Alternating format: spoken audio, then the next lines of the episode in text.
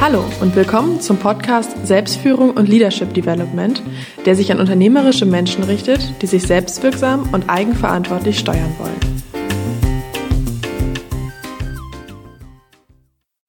Ich treffe heute Volker Starr zum Interview. Er sucht und findet Führungskräfte für Unternehmen und er begleitet Führungskräfte in Veränderungssituationen. Hallo Volker. Hallo Burkhard. Habe ich das einigermaßen so richtig dargestellt oder was fehlt? Was müssten die Hörerinnen und Hörer wissen über deine Arbeit? Für mich ist immer auch wichtig, äh, mich, meine Tätigkeit äh, fasse ich so auf, dass ich in der Tat vom Ergebnis Suche, die Suche und Findung von Führungskräften im Mittelpunkt steht. Dahinter steckt natürlich ein filigraner und vielschichtiger Beratungs- Prozess meinem Auftraggeber gegenüber. Ich denke immer, es ist eine hohe Kunst, auch wirklich herauszufinden, was wen ein Unternehmen sucht und hier eine Organisation zu analysieren mit allen Facetten, die dazugehört. Also insofern mhm. das äh, Vorgeschäft, das Briefing, das Erfassen von Kulturen, Organisationen und Personen macht mir ja nicht nur großen Spaß, sondern ich denke, es ist äh, im Personal- und Führungskräftefindungsprozess äh, mehr als 50 Prozent der Gesamtmiete und auch dessen, was unsere Beratungsarbeit ausmacht. Ja, das heißt also, es spielt eine Rolle, dass du äh, nicht einfach einen Zettel bekommst und da steht drauf, wir suchen ungefähr so alt für die und die Position und jetzt machen sie mal, sondern du gehst eher nochmal zurück und sagst, was ist das für ein System? Was für Personen werden da gebraucht? Ich habe es auch mal in irgendeinem Interview gelesen, ich glaube in der Zeitung Die Wirtschaft, wurde auch gesagt, dass ich habe auch verschiedene Leute mal vorgestellt und, und ein Aspekt war mir hängen geblieben, dass eben die Kultur eine Rolle spielt in dem Unternehmen. Dass dann fit auch sein muss. Ganz genau. Der sogenannte Fit ist ein herausragendes äh, Kennzeichen. Das ist das Anforderungsmerkmal schlechthin. Das kann man nicht in Bullet Points einer Stellenanzeige oder eines Anforderungsprofils äh, zusammenfassen. Es geht in der Tat darum, wir haben das an verschiedenen Stellen oder ich habe das auch an verschiedenen Stellen immer wieder unterstrichen und betont. Es geht darum, spezifische Persönlichkeiten zu finden für Unternehmen, wo ich mir vorstellen kann, dass dort die Zusammenarbeit gedeihlich ist, dass sie fruchtbar ist dass äh, wenn Menschen zusammenarbeiten, dass äh, das von Erfolg gekrönt ist und auch Spaß macht. Und da sind wirklich die, dort muss ich auch die Persönlichkeit des Entscheiders erfassen können, mhm. weil es sind letztlich, es gibt immer eine offizielle Agenda aus meiner Sicht und eine Hidden Agenda, wo es tatsächlich darum geht, wie kann man dort eine den Auftakt für eine berufliche Ehe initiieren. Ja, Du hast ähm, oder du arbeitest jetzt in deiner selbstständigen, ja in deinem Headhunting mag ich es gar nicht äh, nennen, weil du jagst ja keine Köpfe, sondern du versuchst ja eben diesen Fit herzustellen. Du machst es jetzt, glaube ich, im neunten Jahr. Ist das richtig? Habe ich das richtig nachgelesen? Ganz genau. Es werden jetzt zehn, aber mhm. aktuell im neunten Jahr. Mhm. Ich weiß auch, dass du im Vorfeld ja auch in Konzernen warst und verschiedene Kulturen, aber auch Mittelstand, verschiedene Kulturen kennengelernt hast. Ich vermute einfach mal, das ist jetzt sehr hilfreich, um genau diese, diesen Fit zu, zu finden oder überhaupt erstmal die, die Unternehmen zu verstehen, die Kulturen auch analysieren zu können. Wie weit ist das ein Vorteil gewesen für dich? Also ich war vorher zum einen in internationalen Konzernen tätig, aber auch im inhabergeführten Mittelstand. Ich denke, das ist ein guter Erfahrungsmix im Hintergrund. Heute arbeiten wir überwiegend für mittelständische und da auch für Eigentümer geführte Unternehmen.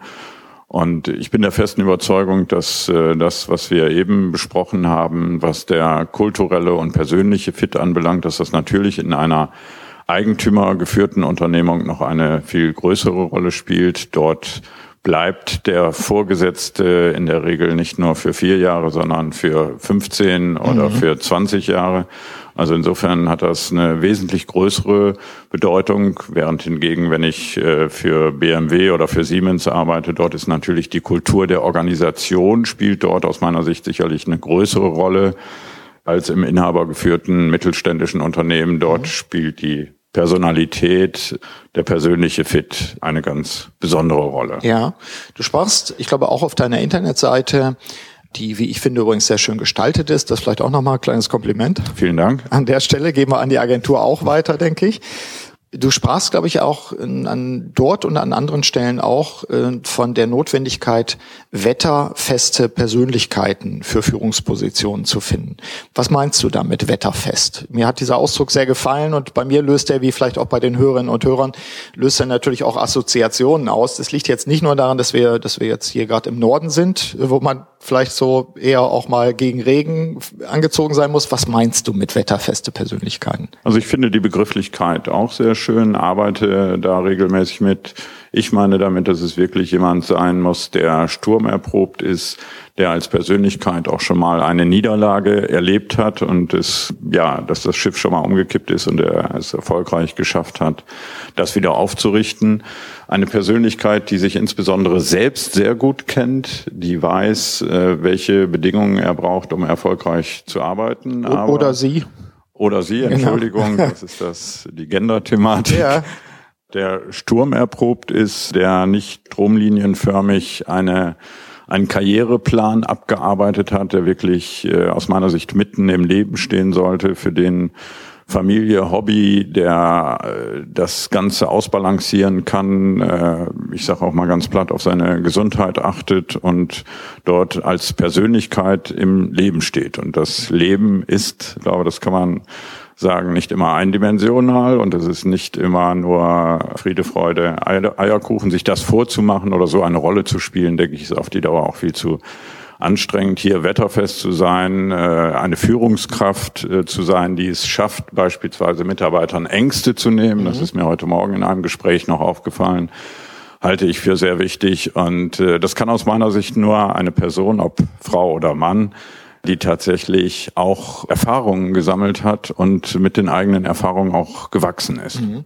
Finde ich einen ganz spannenden Punkt, gerade mal spontan rausgegriffen den Mitarbeitern Ängste nehmen. Ich erlebe ja im Coaching öfter mal, dass, dass eher die Leute so handeln, dass ihnen vielleicht gar nicht bewusst ist, dass sie sogar Ängste auslösen. Und natürlich dann, wenn sie, keine Ahnung, manchmal reicht die Physiognomie mancher Leute, um bei anderen Leuten Ängste auszulösen. Das finde ich einen sehr spannenden Punkt, dass es zu den Führungsaufgaben auch gehört, zu sagen, ich nehme Ängste und, und ich löse sie gegebenenfalls auf. Das finde ich spannend. Volker, das ist einfach nochmal so gerade ein spannender Punkt. Wir erleben es ja oft, dass es andersrum ist, dass Menschen, ob sie es merken oder nicht, Ängste auslösen oder Gott sei Dank in Ausnahmefällen auch, dass Leute einfach schon mit, mit Angstauslösung arbeiten.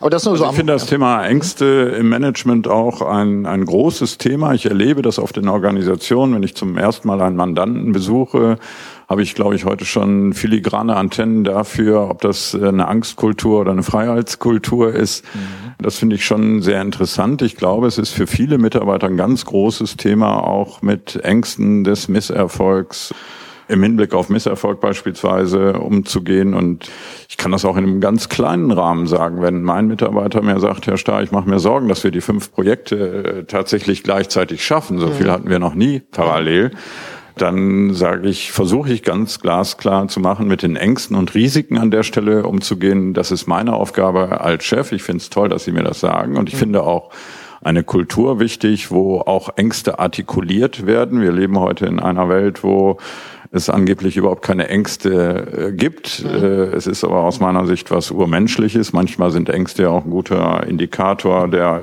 äh, uns davor warnt, bestimmte Dinge mhm. zu tun. Also ich denke, wir sollten Ängste auch mal lernen, ein bisschen wertfreier äh, zu sehen. Und mhm. äh, wir haben eben das Gen die Gender-Thematik äh, angesprochen. Ich glaube, es ist auch unter Männern wichtig, äh, mal sagen zu können, die Aufgabe löst mir eine ganze Menge Respekt bis sogar Angst ein und ja. äh, damit auch offen umzugehen. Aber ich glaube, auch in meiner Rolle als Vater bin ich ja auch ein Stück weit äh, derjenige, der eine Aufgabe hat, meinem Sohn zu erklären, wie er oder vorzuleben, wie man mit Ängsten umgehen kann. Nun ist die Führungsrolle nicht ausschließlich eine Vaterrolle, aber ich mhm. glaube auch da gibt es Schnittmengen. Ja. Da eine klare Rollenverteilung bei allen partnerschaftlichen äh, Ansätzen der Führungsmethodik auch äh, da ganz genau hinzugucken. Ja. Das wäre für mich eine kleine Brücke zum Thema Selbstführung. Selbstführung logischerweise das Thema dieses, dieses Podcasts und der, der ganzen Episoden und Folgen immer irgendwo. Selbstführung, die Persönlichkeiten, mit denen du arbeitest, die brauchen, wenn sie erfolgreich sein wollen in der Führung anderer Leute, sie brauchen natürlich eine gute Selbstführung. Und der Umgang mit den eigenen Ängsten wird sicherlich ein Bestandteil sein davon. Wie weit spielt das Thema Selbstführung in deinem Findungsprozess eine Rolle, in deinem Screening sozusagen? Ist es Teil auch einer Prüfroutine sozusagen? Wie, wie führen Sie sich eigentlich selbst? Haben Sie eine klare Mission und wie können Sie Ihre Vision übereinanderlegen mit der Vision des zukünftigen Unternehmens? Das Thema Selbstführung ist ein ganz großes Thema in unseren eignungsdiagnostischen Dialogen, in unseren Interviews. Natürlich frage ich äh, potenzielle Kandidatinnen und Kandidaten, wie organisieren Sie sich? Wo sehen Sie Ihre besonderen Herausforderungen? Wie gut kennen Sie sich? Mhm. Da ist immer eine Frage, wo sehen Sie auch Klassiker? Wo sehen Sie Entwicklungsperspektiven mhm. für sich?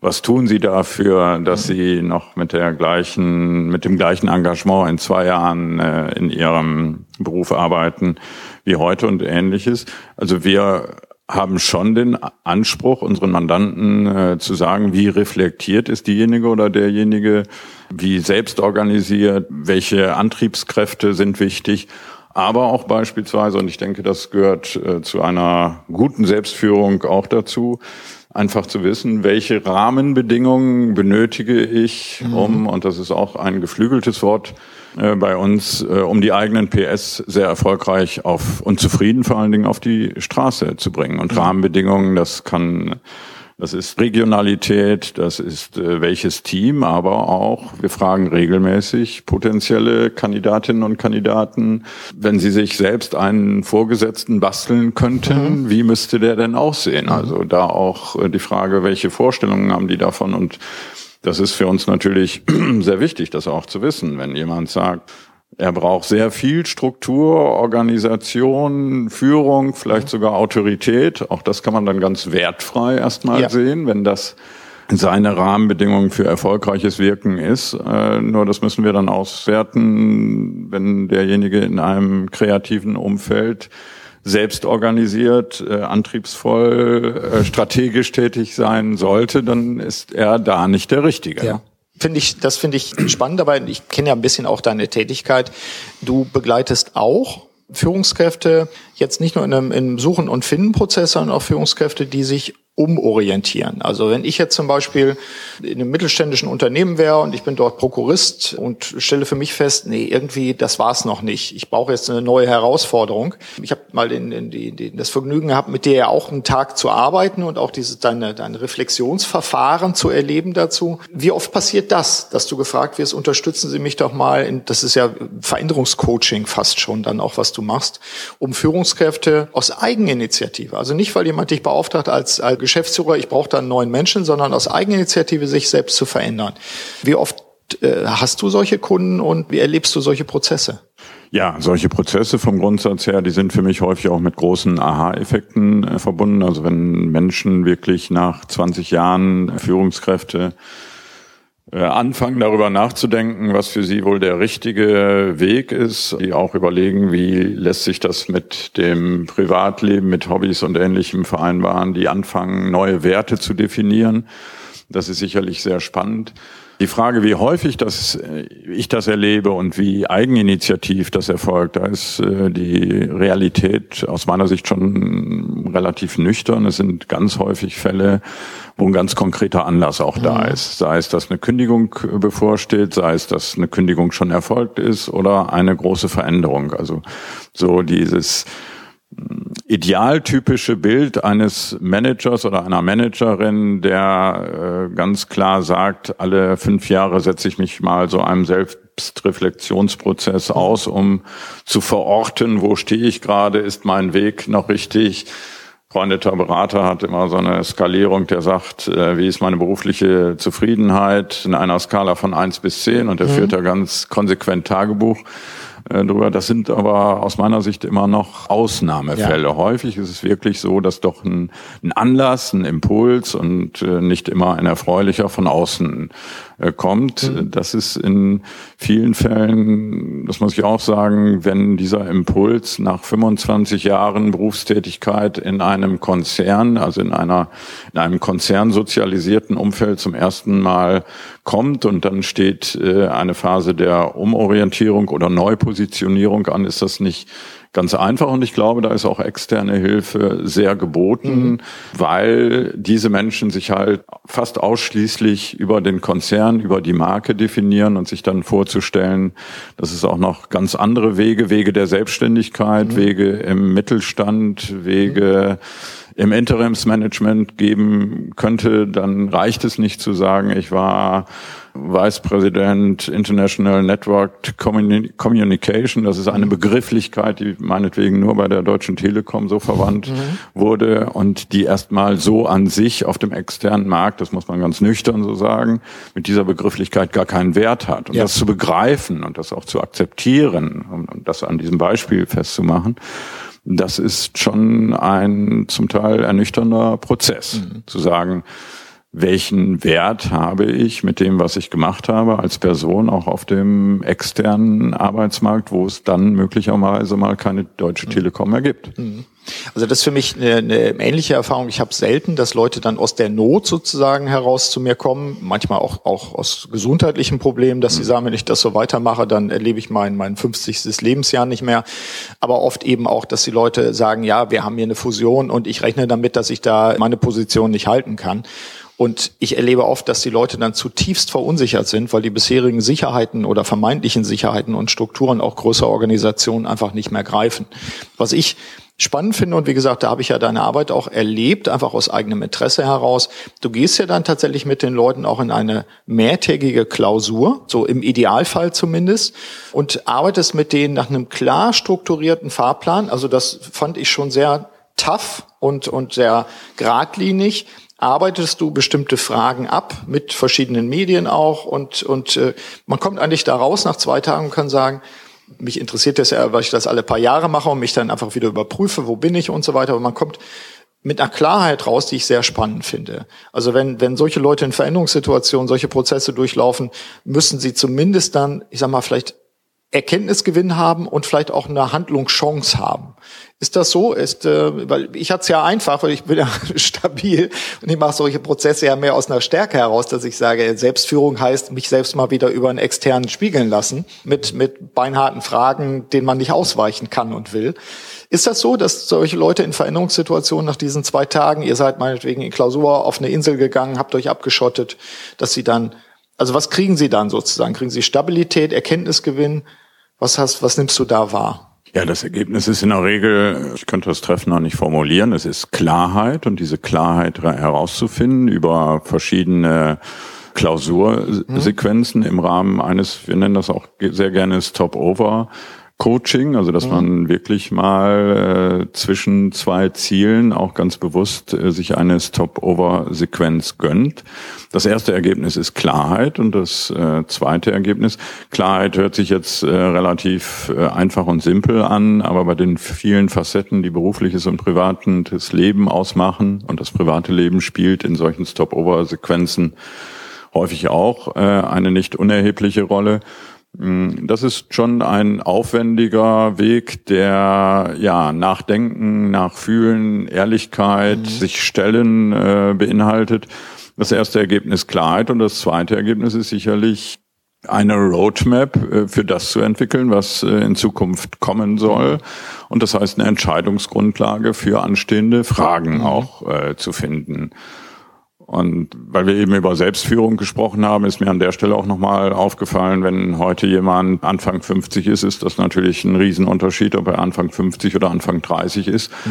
Dort ist beispielsweise sich auch eine eine Sequenz sich vorzustellen, was mache ich in der zweiten oder dritten Lebensphase und ja. ähnliches. Und es ist ein Unterschied, ob ich als 30-Jähriger nach durchschnittlichen Lebenserwartungsberechnungen noch 40 Jahre oder 50 vor mir habe oder als 50-Jähriger vielleicht nur noch 25. Mhm.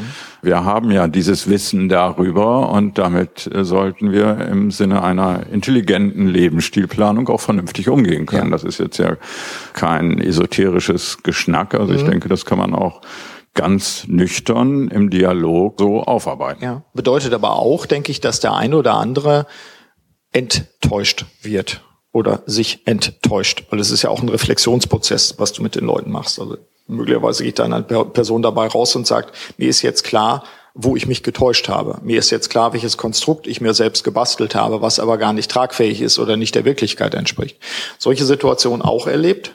Hast du vermutlich? Ab, absolut, überhaupt nicht selten. Also Enttäuschung, Ernüchterung, äh, mhm. zu sehen, dass der bisherige Weg an der einen oder anderen Stelle überhaupt nicht den Werten entsprach beispielsweise, die jemand fühlt und sich äh, vorgenommen hat und dann damit umzugehen, ist hm, kann auch an der einen oder anderen Stelle erstmal eine Herkulesaufgabe mhm. für die Einzelpersönlichkeit sein. Wir können insofern auch nicht immer sagen, dass wir sagen, wir gehen zweieinhalb Tage auf eine Insel und dann äh, ist die Welt in Ordnung. Mhm. Normalerweise sollte es auch so sein, dass wir dann äh, vier Wochen später und nochmal ein halbes Jahr später auch ein Follow-up-Coaching ja. machen, um das ein Stück weit aufzufangen, zu begleiten und ganz genau hinzusehen.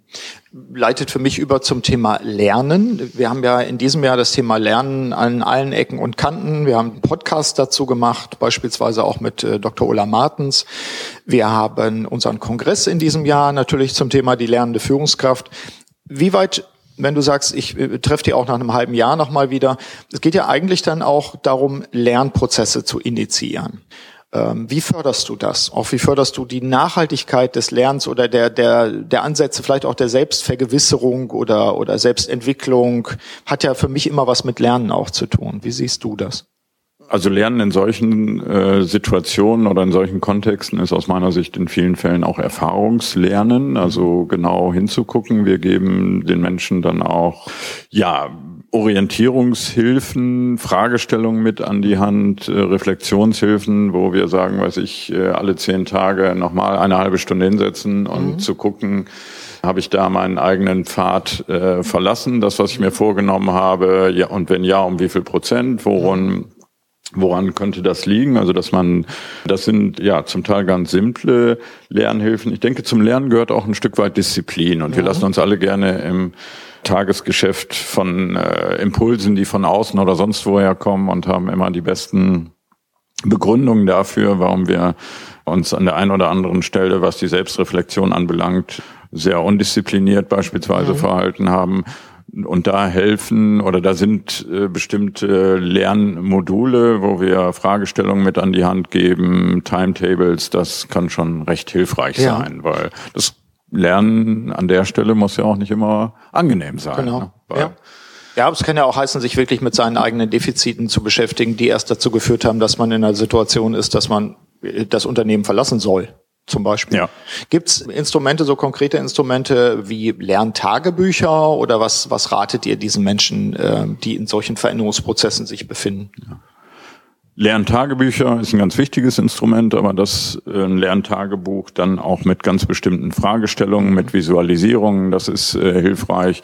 Also dass man da auch Tools mit an die Hand mhm. Äh, bekommt, um damit erfolgreich zu arbeiten, Bilanzen ziehen zu können mhm. und ähnliches. Mhm. Okay. Wenn wir an der Stelle den, den Punkt Lernen vielleicht nochmal auch so betrachten, eher in der Nachhaltigkeit.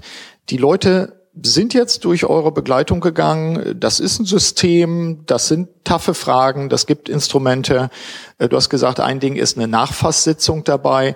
Gibt es das auch, dass die Leute sich nach Jahren nochmal melden und dann, dann vielleicht sogar mit einem Abstand von ein, zwei Jahren eine Reflexion stattfindet? Ich finde, manche Sachen kapiert man überhaupt erst mit einem Abstand von mehreren Jahren, dass man sagt, hey, da war etwas, das habe ich verdrängt oder da habe ich mich selbst erstmal stark geredet, weil ich äh, fühlte mich sehr schwach in der Situation oder was auch immer. Gibt es das auch, dass ihr, und das würde ich auch als Teil von Lernen natürlich sehen, dass du nach Jahren auch Leuten begegnest, auf deren Wunsch hin oder macht ihr das gar als Angebot? Also wir bieten das an. Das äh, passiert auch recht häufig, dass äh, jemand tatsächlich nach zwei oder drei Jahren kommt und mhm. sagt, da ich habe mit Ihnen meine persönliche Marke seinerzeit entwickelt und wir sagen das auch immer im Vorfeld. Lebensumstände verändern sich, Märkte verändern sich. Äh, dass es da auch sehr wichtig ist, äh, nach zweieinhalb oder drei Jahren die eigene Marke nachzujustieren und auch zu überprüfen, ob die Selbstführungsmodelle, die man sich selbst entwickelt hat, mhm ob die noch den aktuellen Rahmenbedingungen entsprechen. Es ist ganz selten, dass sich das alles um 180 Grad wendet, aber eine gewisse Nachjustierung durch veränderte Lebens- oder Berufsumstände ist auf jeden Fall konstruktiv und aus meiner Sicht auch wichtig, mhm. da in, nochmal in den Dialog reinzugehen und auch zu überprüfen, auf welchem Weg ich da bin, wie ich mich selbst mhm. reflektiere, wahrnehme. Es werden ja auch neue Erfahrungen gesammelt. Wie reagiert meine Umwelt, mein Umfeld und mhm. ähnliches. Ne? Ja, insofern äh, passt das für mich auch ganz gut zu meiner Wahrnehmung. Ich finde ja Mission mittlerweile wichtiger als Vision.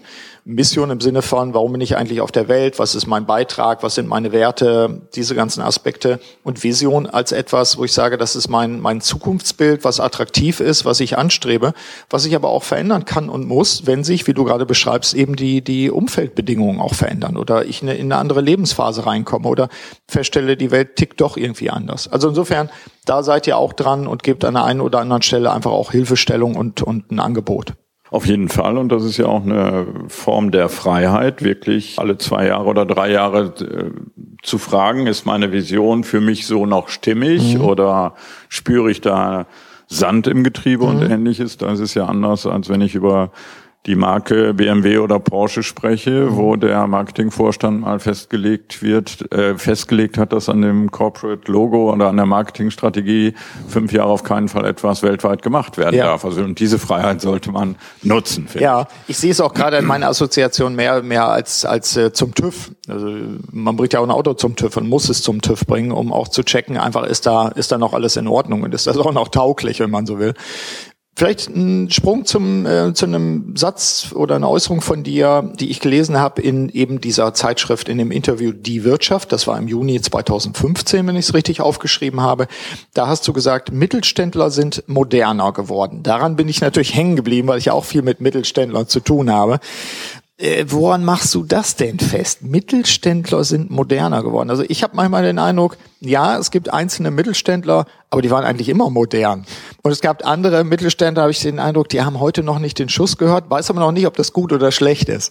Wie kommst du drauf? Mittelständler sind moderner geworden. Bin so ein richtiger Mittelstandsfan geworden. Ich mhm. habe äh, viele Jahre auch äh, den Glanz großer Konzerne genießen dürfen und denke wirklich, vor 20, 25 Jahren waren gerade inhabergeführte mittelständische Unternehmen sehr zurückhaltend, hatten wenig Selbstbewusstsein und ich glaube, der Mittelstand hat es geschafft, sich auf seine Stärken zu besinnen, ganz genau zu wissen, was es bedeutet, äh, wenn für den Sachbearbeiter deutlich ist, äh, wem gehört das Unternehmen mhm. und die Sachbearbeiterin oder der Sachbearbeiter auch äh, einen anfassbaren, im weitesten Sinne Chef hat, dass das eine ganz große Rolle spielen kann.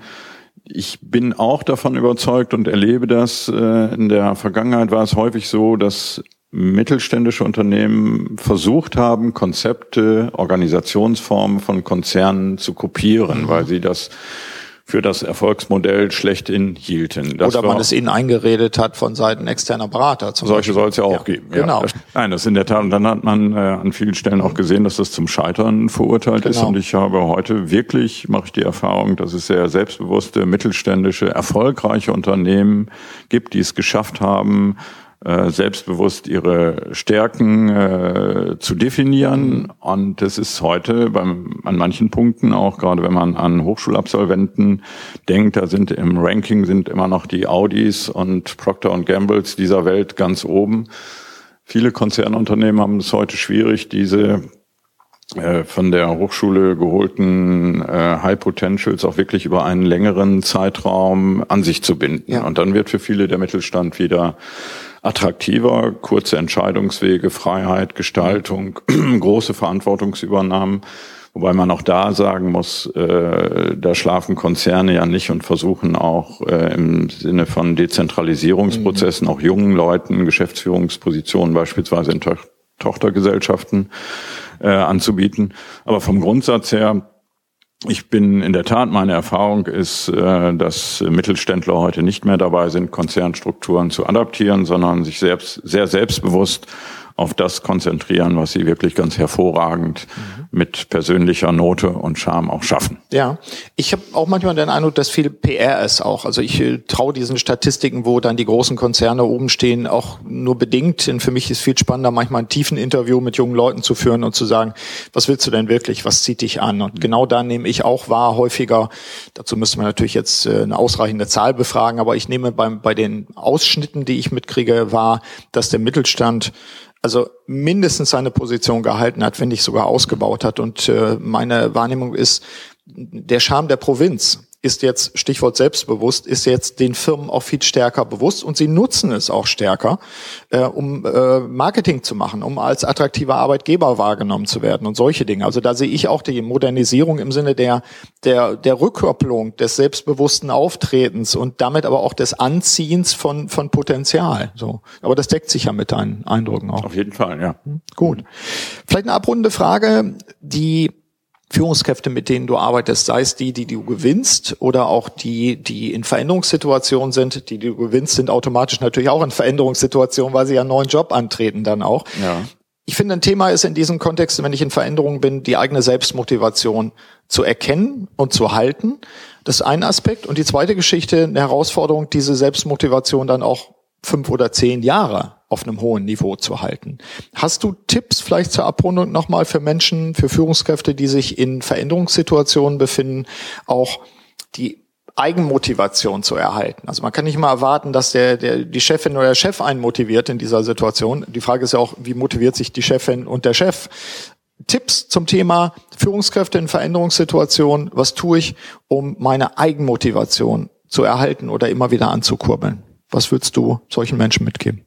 Also ich finde es äh, konstruktiv, das wäre auch eine Empfehlung, sich äh, einen, das kann auch im Freundeskreis ein in Anführungsstrichen Coach zu sein, sich mhm. da immer wieder einem Dialog zu stellen, offene Fragen, dafür ein Forum sich zu schaffen. Mhm. Ob das nun die Ehefrau sein muss, das sei mal dahingestellt. Insofern würde ich oder der Ehemann, Freund, der Ehemann mhm. oder Freundin, mhm. Freund oder Freundin. Mhm.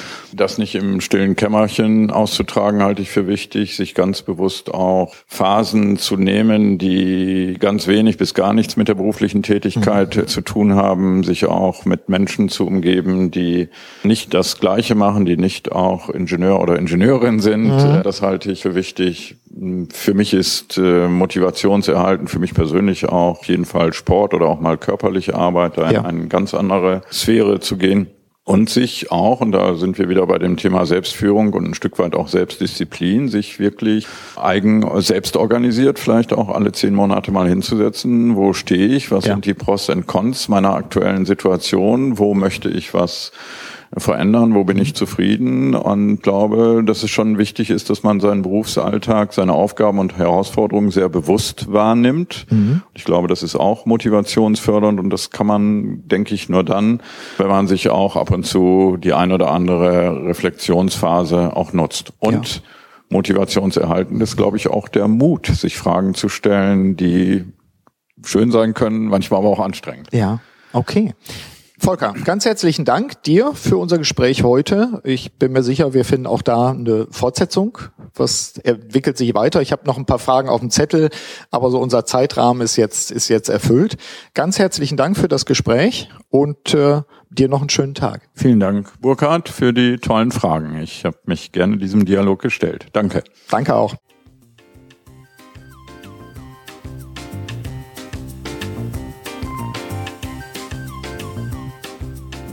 Sie hörten den Podcast Selbstführung und Leadership Development der LD 21 Academy GmbH. Das Team der Akademie und eingeladene Experten unterstützen unternehmerische Menschen, um sich selbstwirksam und eigenverantwortlich zu steuern. Aktuelle Infos finden Sie in unserem Blog unter www.ld21.de.